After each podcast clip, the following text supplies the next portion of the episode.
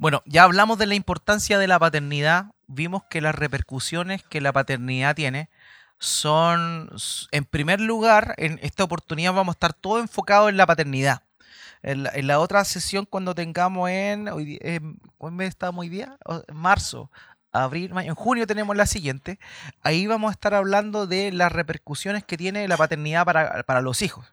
Esta sesión estas dos sesiones básicamente estamos hablando de nuestra responsabilidad como padre y la importancia del rol de la paternidad.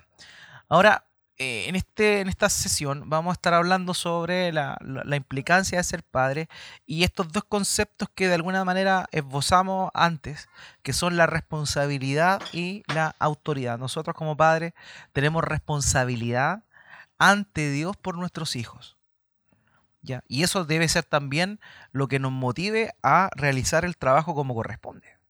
O sea, somos responsables ante Dios por la crianza de nuestros hijos. Ningún padre, aunque no sea creyente, no va a ser responsable delante de Dios. La Biblia dice en Apocalipsis que los libros van a ser abiertos y los hombres van a ser juzgados de acuerdo a sus obras.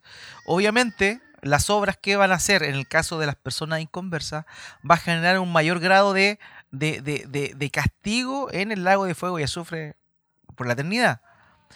Y una de las cosas que van a salir ahí a colación va a ser justamente la crianza de los hijos. O sea, incluso hasta los inconversos tienen que rendir cuenta delante de Dios sobre la crianza de sus hijos. Entonces, si los inconversos lo hacen, nosotros también vamos a dar cuenta de eso. ¿ya?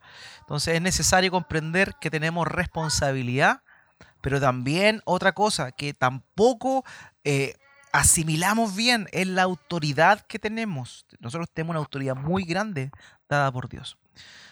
Ok, entonces, con respecto a la responsabilidad, miren, este salmo es bien popular, bien conocido, pero, pero muchas veces quizá no se entiende la magnitud de, de lo que dice. Salmo 127, 3, los hijos son una herencia del Señor.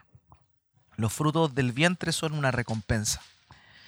Y acá cuando estamos hablando de, una herencia, eh, la verdad es que la expresión hebrea que se emplea tiene la idea más allá de una herencia producto de un derecho eh, de sangre, es un regalo. Es que a ti te dan una heredad.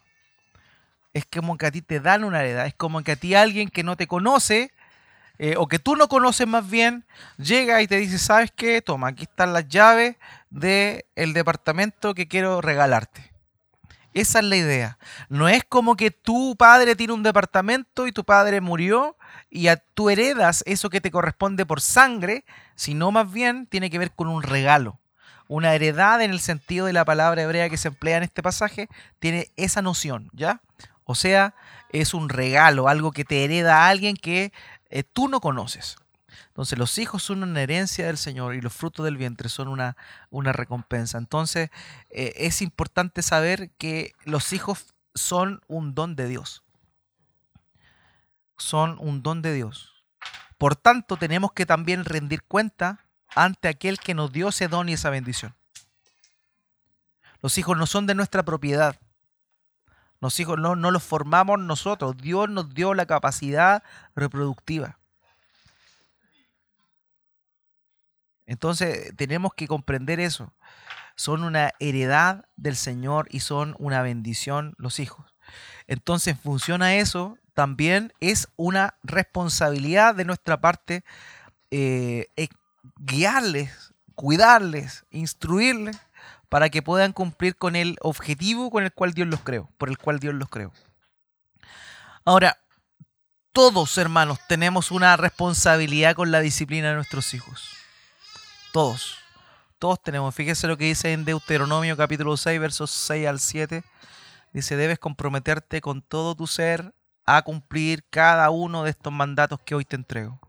Dice, repíteselos, repíteselos a tus hijos una y otra vez Habla de ellos en tus conversaciones cuando estés en tu casa y cuando vayas por el camino, cuando te acuestes y cuando te levantes. Aquí el contexto en Deuteronomio, Moisés está, eh, Moisés está pronto a, a irse y este es el discurso final que Moisés hace al pueblo de Israel.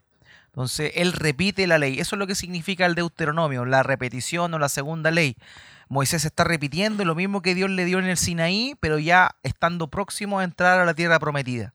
Entonces, dentro de todos esos mandamientos que él le empieza a recordar, él les dice al pueblo, ustedes deben comprometerse con todo su corazón a cumplir con cada uno de estos mandamientos y no tan solo ustedes, sino también tienen la responsabilidad de repetírselo a sus hijos, de enseñarle a su hijo una y otra vez, no importa dónde estén.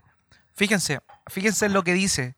Dicen tus conversaciones cuando estés en la casa, cuando vayas por el camino, cuando te acuestes, cuando te levantes, que en todo momento podamos cumplir con la responsabilidad que Dios nos ha dado de instruir a nuestros hijos en el camino del Señor. Entonces es una responsabilidad nosotros estamos, debemos estar comprometidos con la disciplina de nuestros hijos. Ahí en el Proverbio 22.6 dice, dirige a tus hijos por el camino correcto y cuando sean mayores no lo abandonarán. Que este es el famoso, ¿cierto? La versión Reina Valera que dice, instruye al niño en su camino. Eh, fíjese que la nueva traducción viviente eh, muestra de mejor manera la, idea del verso. Dice, dirige a tus hijos por el camino correcto. Ese es el camino que de ellos. Dirige a tus hijos por el camino correcto y cuando sean mayores no lo abandonarán. Eh, muchas veces dicen que esta es una promesa, pero la verdad debemos ser honestos con la interpretación bíblica. Esta no es una promesa. Los proverbios no son promesas de Dios, los proverbios son dichos de sabiduría eh, y que normalmente vienen de, eh, utilizan la forma de causa y efecto. O sea, si yo hago algo, el resultado de aquello que realizo va a ser esto otro. ¿Ya? Entonces, esta no es una promesa de Dios. Dios no nos está diciendo, hoy si ustedes dirijan por el camino correcto a su hijo, no se van a ir. No, esto es un principio de sabiduría. No es una promesa.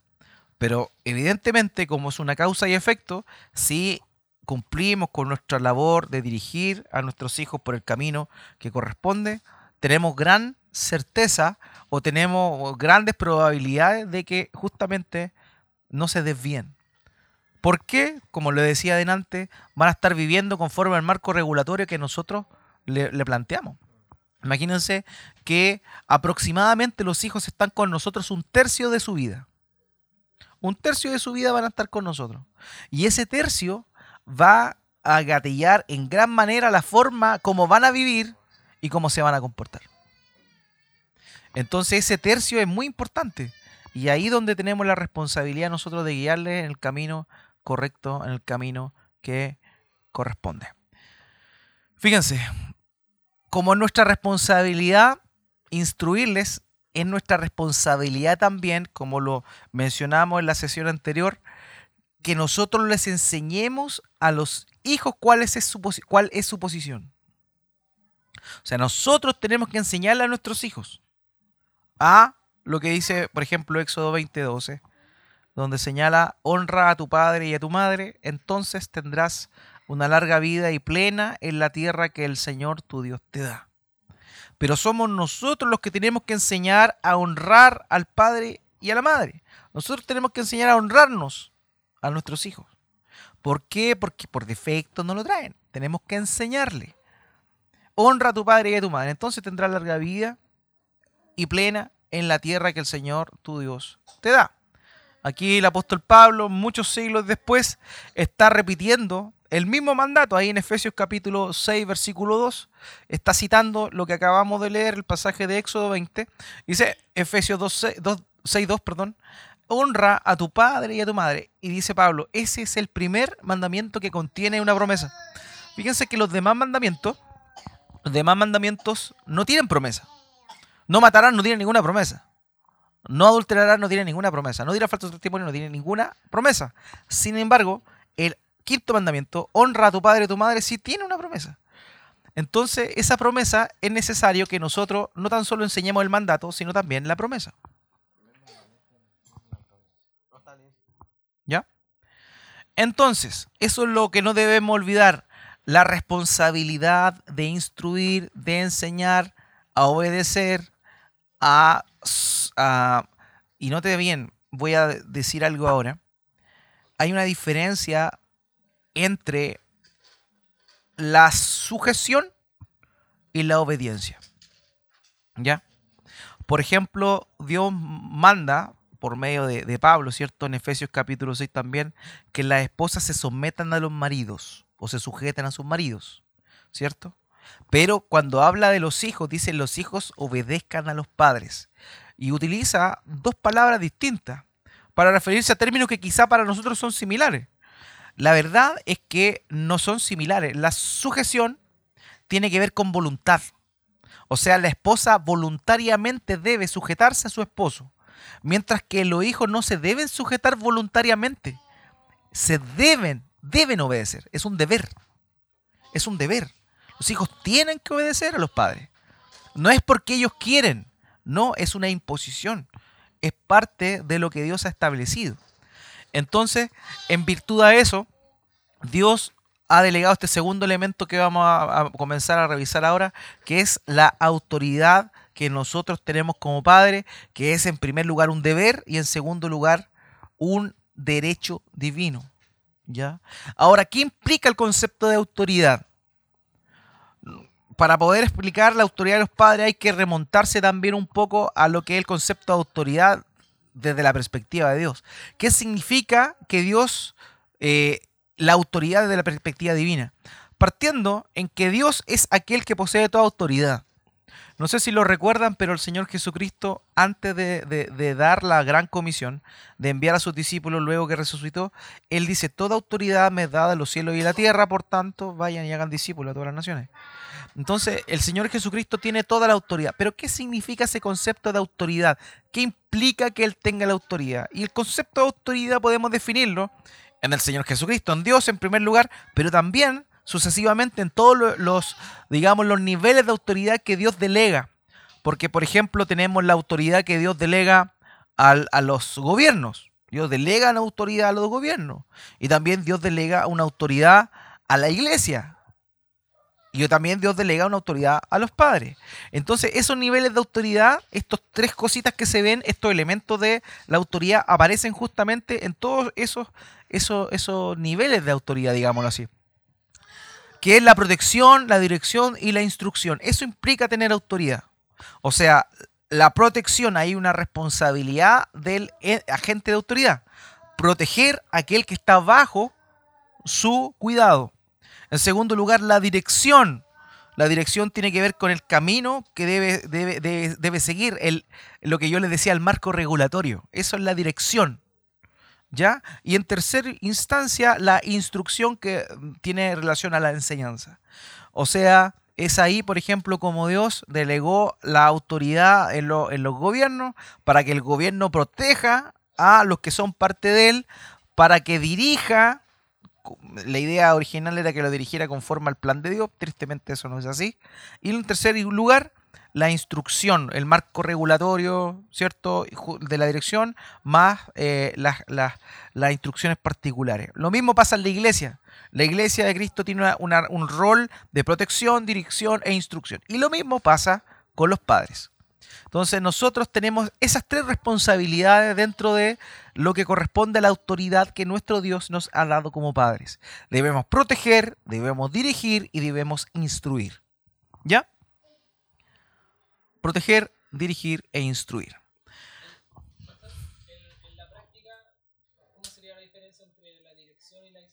La dirección en el marco regulatorio. La instrucción es como el, el detalle. ¿Cachai? Es como, eh, para que, sí, para que se entienda bien, eh, la dirección es la constitución. La instrucción son las leyes, los códigos. Esa es, la, como la, la, diferencia. O sea, la dirección tiene que ver como el camino que tú estás demarcando para que vaya. Y dentro de esos límites, de, eso, de, eso, de esa demarcación, hay instrucciones que le van a servir para ir en ese camino. ¿Ya? Esa es la idea. Ahora, hermanos míos, nosotros tenemos autoridad como padres, ¿ya? Y esta, dice acá, los padres tienen la autoridad de establecer su voluntad por encima de la de los hijos. ¿Ya? Lo vuelvo a repetir, delante lo mencionó un poco, a nosotros no nos, delante de Dios no nos regula la ONU, los derechos del niño, ni una cuestión. ¿Ya? Es Dios que nos da la autoridad a nosotros para ejercer esa, esa, esa labor de dirección, de instrucción y de protección a nuestros hijos. ¿Ok? entonces la voluntad de nuestros hijos debe estar sujeta a la nuestra. Ahora, ¿en cuanto a qué? En cuanto al liderazgo, somos nosotros los líderes de nuestros hijos. Nosotros los guiamos. Nosotros los potenciamos. Recordemos que el concepto de liderazgo no es aquel que se sienta a que le sirvan. El líder es aquel que mueve para que los demás trabajen por el mismo objetivo. Esa es nuestra misión para con nuestros hijos, moverlo. Esa palabra que se emplea ahora bastante es movilizarlo. Movilizarlo a que cumplan ciertos objetivos, que en este caso es la voluntad de Dios. ¿Ok? Entonces nosotros tenemos esa responsabilidad, tenemos la autoridad de liderar a nuestros hijos, pero también de impartir justicia. ¿Conforme a qué? Al marco regulatorio que nosotros damos, que está en función a la palabra de Dios. O sea, nosotros estamos capacitados de autoridad divina para corregir a nuestros hijos, ¿ya? Para castigar a nuestros hijos. Es una autoridad que Dios nos ha dado. Entonces, eh, redacté mal eso. En realidad, hermano, los, nosotros los padres somos responsables de que los hijos nos obedezcan. ¿Ya? Debemos ser responsables de que la obediencia de nuestros hijos. Pero ¿en función a qué? En función a la autoridad que Dios mismo nos dio a cada uno de nosotros. Fíjese que desde la concepción divina, que es contraria a la humana, porque hoy estamos viviendo el mundo al revés, eh, hoy el, Estado o el gobierno del hombre quiere inmiscuirse en la autoridad que Dios le dio a los padres con respecto a los hijos, ¿cierto? Hoy estamos hablando, ¿cierto?, de ley en Chile sobre la garantía de los derechos de la niñez y ese tipo de, cosas. Entonces, ¿qué, ¿qué es lo que pasa? Esto es una tergiversación del orden que Dios estableció. Hermanos, sobre la responsabilidad y autoridad de los hijos, no hay nada por sobre los padres. Nada por sobre los padres. Dios le dio eso a los padres. Y Dios permitió que incluso el gobierno fuera un ente que regulara y que castigara cuando los hijos no se sujetan a la autoridad de los padres. Tristemente, esto se ha dado vuelta hoy y vemos que el, Estado, los gobiernos humanos, lo que están buscando es castigar a los padres en función a qué? A que ellos se van a apropiar de la, de la autoridad de los hijos. Pero divinamente esto no es así. Dios estableció la autoridad máxima de los hijos que son los padres. Los padres somos la autoridad máxima de los hijos. Y el Estado el gobierno humano lo que está eh, facultado por Dios es a hacer cumplir que el hijo se sujete a sus padres. Y eso nosotros lo vemos en la escritura en muchos lugares. Por ejemplo, Mateo 15, 4. Dice, por ejemplo, Dios dice, honra a tu padre y a tu madre, cualquiera que hable irrespetuosamente de su padre o de su madre tendrá que morir. Estos pasajes nunca se leen hoy por hoy dentro del concepto de la paternidad. Ahora, ¿esto significa que vamos a matar a nuestro hijo? Evidentemente no. Estamos hablando del tenor, del, del, grueso, del peso que verdaderamente tiene la autoridad de los padres en función a la perspectiva de Dios. Ahora bien, no eran los padres los que tenían que matar a estos hijos. Era el gobierno de los hombres que Dios había establecido, que debía ejecutar esa sanción. O sea, hermanos, no hay nada más importante, no hay nada por sobre la autoridad de los padres sobre sus hijos. ¿Ya? Fíjense acá, otro ramillete. Éxodo 21:15. Cualquiera que golpee a su padre o a su madre será ejecutado. Hoy en día los cabros chicos te levantan las manos y tú no les decís nada. Es una falta de respeto tremenda. Pero si la toleramos, porque naturalmente los niños van a tratar de, como le decía, de medirnos. Entonces, si nosotros permitimos eso, olvídate. Desde la perspectiva de Dios, un hijo que golpea a su padre o su madre debe ser ejecutado. ¿Por qué? Porque está faltando a la autoridad que Dios delegó. Pero eso se enseña. Se enseña. Entonces, ¿se dan cuenta el nivel, el peso de la autoridad que tenemos que Dios nos ha dado? Mm. Es su instinto natural. El sublevarse a la autoridad es natural en cada uno de nosotros. Pero por eso debemos enseñarle. Si no es, no es mérito, digámoslo, no es mérito que, por ejemplo, a mí el Tobías si él lo ha intentado hacer. Entonces eso es natural. El punto es que no lo hace porque ya internalizó que no lo puede hacer. Entonces ese proceso es el que tenemos que luchar, el que tenemos que trabajar. Hermanos, a esta edad es más fácil. ¿Por qué decimos no? Es que esta edad es más difícil. A veces pensamos que los niños no entienden. Los niños no pueden hablar. Pero los niños entienden todo. Por eso, es ahora. Ahora. No después. Si decimos no, es que ahora no entiende, olvídate después. Va a ser muy difícil. ¿Ya? Así que eso, la autoridad que Dios nos ha dado es muy grande y, el, y la infracción desde la perspectiva de Dios ante esa falta a la autoridad incluso para Dios puede ser puede ser llevado a la muerte. Aquí uno puede decir, ah, pero golpeó a su papá, así como que igual merece la muerte. 21.17 de Éxodo, cualquiera que deshonre a su padre o a su madre será ejecutado. Solamente el hecho de deshonrar. Así nomás. Entonces, tenemos una autoridad delegada por Dios. Debemos enseñar a nuestros hijos que respeten esa autoridad. Si nosotros no les enseñamos, ellos van a sobrepasar esa autoridad y lo peor de todo es que no se va a cumplir la promesa de Éxodo 20 que dice, honra a tu padre y tu madre y, los, y tus días en la tierra serán alargados. O sea, no va a haber bendición, no va a haber promesa para tus hijos si tú no le enseñas a ser respetuoso con la autoridad que Dios te ha delegado. Deuteronomio 27, 16. Maldito todo el que deshonre a su padre o a su madre. Y todo el pueblo responderá, amén. Normalmente el amén como que uno lo espera de las cosas positivas, ¿cierto? Pero fíjense acá, Maldito todo el hombre que deshonre a su padre o a su madre, y el pueblo, responderá amén, así sea. Eso significa amén, así sea. Entonces, hay una maldición sobre aquellos que no respetan a los padres. Entonces, es nuestra responsabilidad enseñar a nuestros pequeños o a nuestros no tan pequeños a que honren la figura paterna y materna. Proverbios 13, 17, 30, 17, perdón, dice, el ojo que se burla de su padre y desprecia las instrucciones de su madre será arrancado por los cuervos del valle y devorado por los buitres.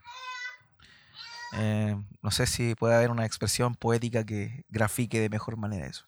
Fíjense que lo que vimos anteriormente, todas esas, esas, esas condenas a muerte que habían por causa de deshonrar a los padres, ya sea golpeándolo o hablando eh, eh, mal de los padres, eran ejecutadas por el pueblo.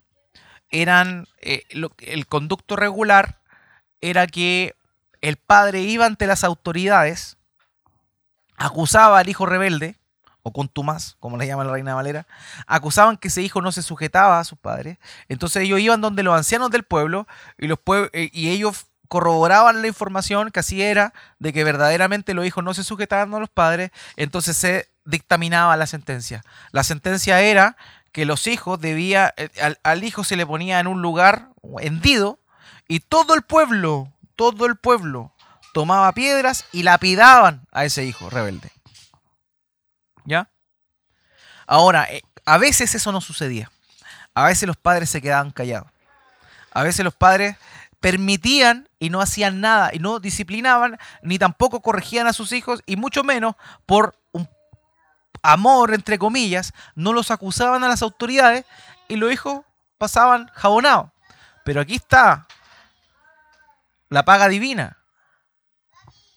El ojo que se burla de su padre y desprecia su madre y la instrucción de su madre será arrancado por los cuervos del valle y devorado por los buitres. O sea, va a haber una justicia divina sobre esa persona.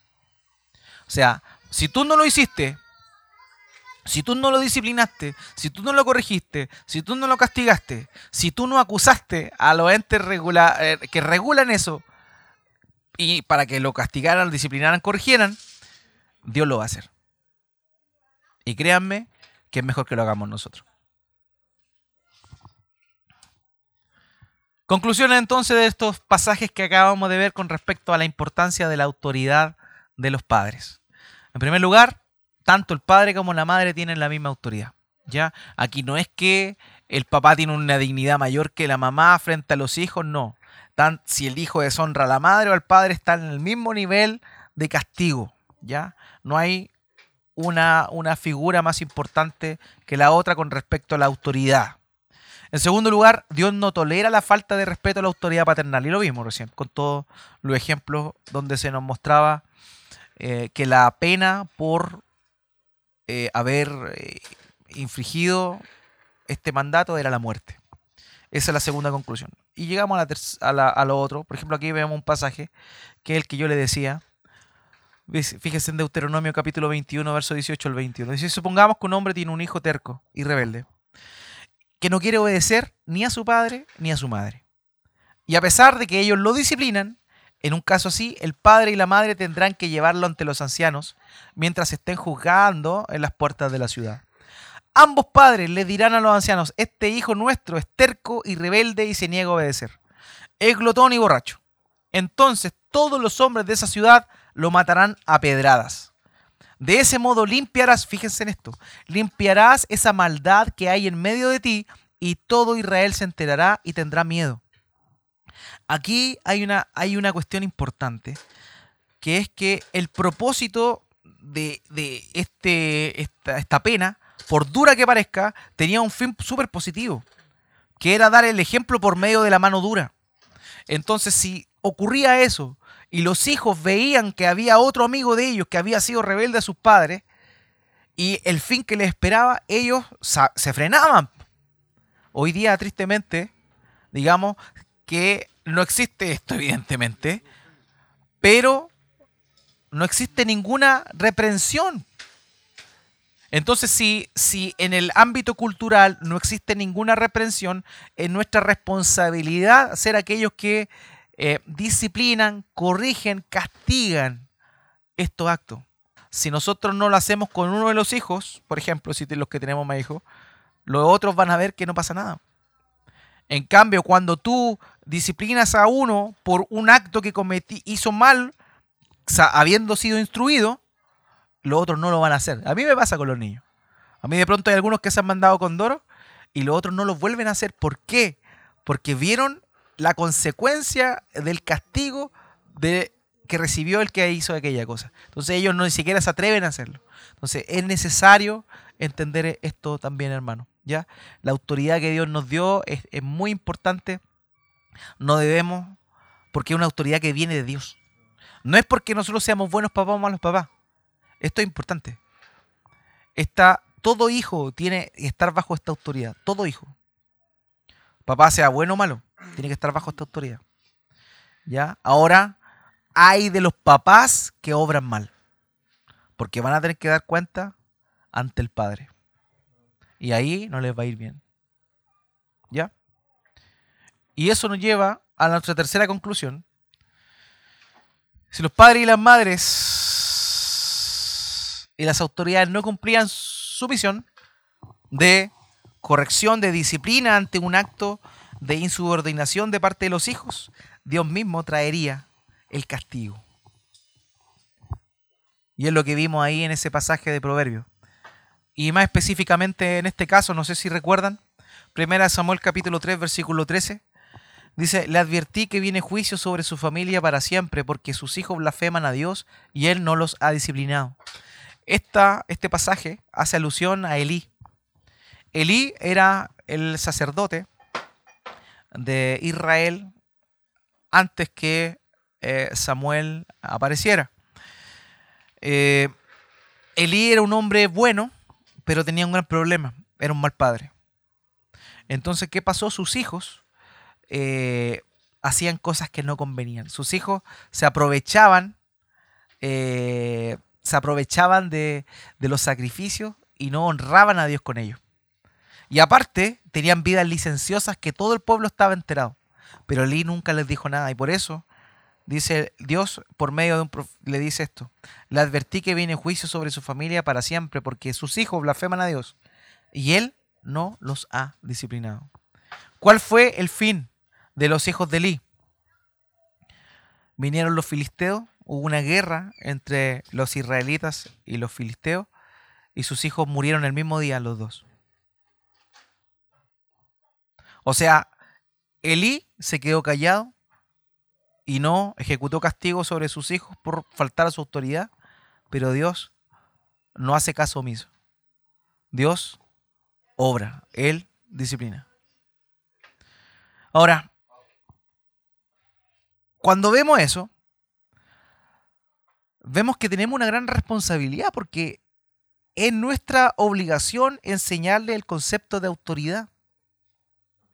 Y si nosotros no respetamos la autoridad que Dios nos ha dado, mucho menos nuestros hijos lo van a hacer. Ahora también es importante que lo hagamos por medio del ejemplo, hermano. Y si nosotros estamos bajo autoridad en cualquier área, ese, la forma en que nosotros nos sujetamos a esa autoridad también va a ser el ejemplo que nuestros hijos van a tener con respecto a cómo ellos deben sujetarse a la autoridad directa que ellos tienen, que somos nosotros. No sé si me explico bien. Si tú estás bajo autoridad en cualquier cosa, y tú no respetas esa autoridad, tus hijos tampoco van a respetar tu autoridad porque van a entender que la autoridad está ahí nominalmente, pero que no tiene ningún, eh, no hay nada, eh, no se pierde nada con, eh, con infringir la autoridad. Un ejemplo claro de esto, no sé, es el tema de la iglesia, por ejemplo. Si tú no te sujetas a la iglesia, no esperes que tu hijo se sujete a ti. Si tu hijo ve eso evidentemente, tampoco va a ocurrir. ¿Por qué? Porque tú no estás dando un ejemplo claro de eso. Entonces, para poder ejercer la autoridad, tenemos que también respetar todas aquellas instancias en las cuales nosotros estamos bajo autoridad. Ahora, cuando los hijos obedecen a Dios, Dios los bendice. Esta es la parte buena, o sea, esa autoridad que Dios delegó es positiva, pero esa obediencia a esa autoridad también trae beneficios para nuestros hijos, ¿cierto? Ahí Efesios 2, 6, 2 al 3 dice honra a tu padre y a tu madre. Este es el mandamiento que contiene una promesa. Si honras a tu padre y a tu madre, te irá bien y tendrás una larga vida en la tierra. O sea, si tú quieres que a tu hijo le vaya bien, enséñale a que te honra a ti. Si tu hijo no te honra a ti, no le va a ir bien. No le va a ir bien. Hay una dimensión física y espiritual en esto. O sea, fíjese que dice, te irá bien y tendrás una larga vida en la tierra. El mandamiento originalmente fue dado a los israelitas. La tierra que se está hablando ahí es la tierra prometida. Es una bendición física la que está hablando. O sea, los hijos prosperan físicamente en las cosas que son físicas, digámoslo, económicamente, profesionalmente, etcétera, cuando sí honran a sus papás. Es una consecuencia. Les va a ir bien en las cosas físicas, pero también, por sobre todo, en las cosas que son más trascendentes. Pero es ahí donde debemos reconocer en primer lugar nosotros la autoridad que Dios nos ha dado y enseñar esa autoridad a nuestros hijos. Y lo que vivimos hoy justamente una crisis de, de autoridad.